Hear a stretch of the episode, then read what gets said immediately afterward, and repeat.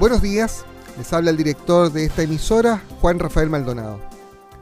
Anoche, mediante un audio de 26 segundos de duración, la jefa de la Autoridad Sanitaria en Osorno, Vania Rojas, comunicó escuetamente que la veterinaria de 28 años que ha sufrido en los últimos días de un grave cuadro respiratorio que obligó a su traslado urgente a Santiago, no estaba afectada por fiebre Q, sino por cicatosis, una enfermedad generada por una bacteria que se transmite a través de aves.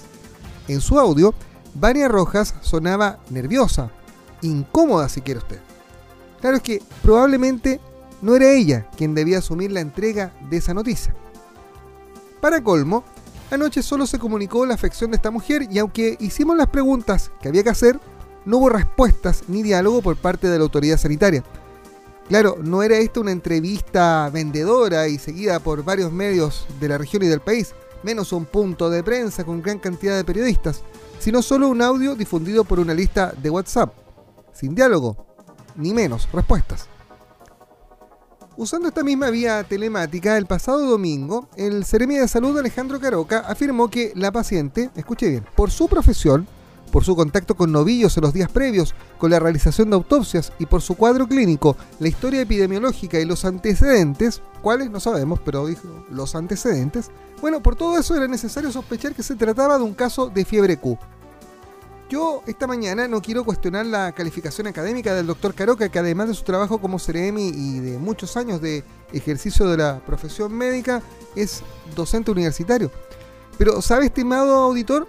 Este inculto periodista, al buscar en Google sobre las formas en que una persona se puede contagiar de fiebre Q, encontró la siguiente definición. Las personas se pueden infectar al inhalar el polvo que ha sido contaminado por las heces, la orina, la leche y los productos del parto. Parto. No autopsias. Parto.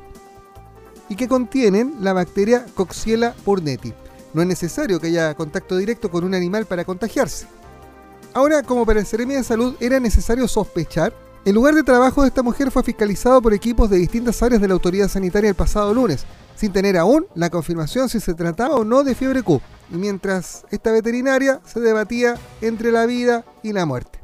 Para el doctor Caroca era preferible actuar exageradamente, como justificó horas más tarde. Lo que llama la atención es que más allá de que el coteo político hace que los rostros y nombres cambien cada cierto tiempo, en la anemia de salud parecen no haber aprendido lecciones. La bacteria Coxiella burnetii que causa la fiebre Q es endémica en Chile y está presente en perros, gatos, pájaros y animales silvestres en general. No ahora, hace rato. Y no vayamos tan atrás en el tiempo. En el último trimestre de 2017 se registraron agresivas neumonías atípicas en la provincia de Osorno. ¿Y qué pasó? Se generó alarma pública y la Seremia de Salud nos presentó la hipótesis de un brote agudo de fiebre Q originado en bovinos. Han pasado más de tres años y no hay certeza de aquello. ¿Y quién se hizo cargo de las consecuencias? Aquí se puso en tela de juicio, se apuntó con el dedo a la agricultura de la región, se provocó un inmenso daño económico al sector, se prohibió el traslado de ganado entre regiones. Pero además recuerda, estimado auditor, desde octubre de 2017 y por varios meses se cerraron los bancos de sangre en los hospitales de las regiones de los ríos y los lagos. ¿Y se vio una emergencia?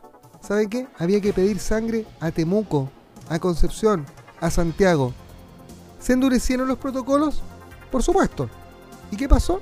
El sector agrícola otra vez dio muestras del buen manejo sanitario de su trabajo, aunque lamentablemente, como suele ocurrir, hubo políticos oportunistas que se colgaron de una situación que afectó a una veintena de personas para, con cuñas fáciles, populistas, vendedoras si usted quiere, ganar segundos en televisión regional, una que otra portada en un diario regional y un par de entrevistas en radios locales y regionales. Nada más, ni nada menos. Y a tres años y medio de esa alerta, la actuación de la autoridad sanitaria en materia de fiebre Q genera más dudas que certezas. Ahora a partir del caso de esta veterinaria, lamentable por cierto, se revivieron los temores, se levantaron sospechas, se apuntó con el dedo y, era que no, los políticos volvieron a aprovechar ahora la ventana de las redes sociales y la atención de algunos medios para colgarse del tema. ¿Y alguien se ha preocupado del estado de salud de esta mujer? ¿Alguien se ha preocupado del costo que tuvo que asumir su familia para trasladarle en gravísimo estado hasta la UCI de una clínica en Santiago porque en la región no existe un tratamiento para poder eh, mantenerle con vida. ¿Sabe cómo se llama ese tratamiento? Se llama ECMO, la sigla en inglés que significa oxigenación por membrana extracorpórea. ¿Qué hace el ECMO? Proporciona soporte cardíaco y respiratorio a pacientes cuyos pulmones y corazones están gravemente dañados y no pueden desarrollar su función normal. En una región donde anualmente se registran, lamentablemente, decenas de casos de antivirus, no tenemos acceso a esta tecnología que podría salvar vidas. Y eso que en Puerto Montt, en la capital regional, tenemos uno de los hospitales más modernos del país.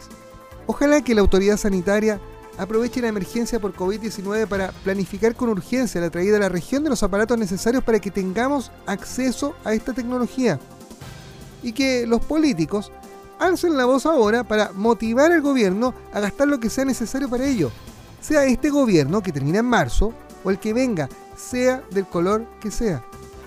Pero además, ojalá que los expertos en salud también aprendan una frase de Aristóteles que es una máxima del periodismo. Dueño de tus silencios, esclavo de tus palabras. Bienvenidos a una nueva edición de Primera Hora, el matinal informativo del sur de Chile. Dejo con ustedes a su conductor, el periodista Eric Paredes.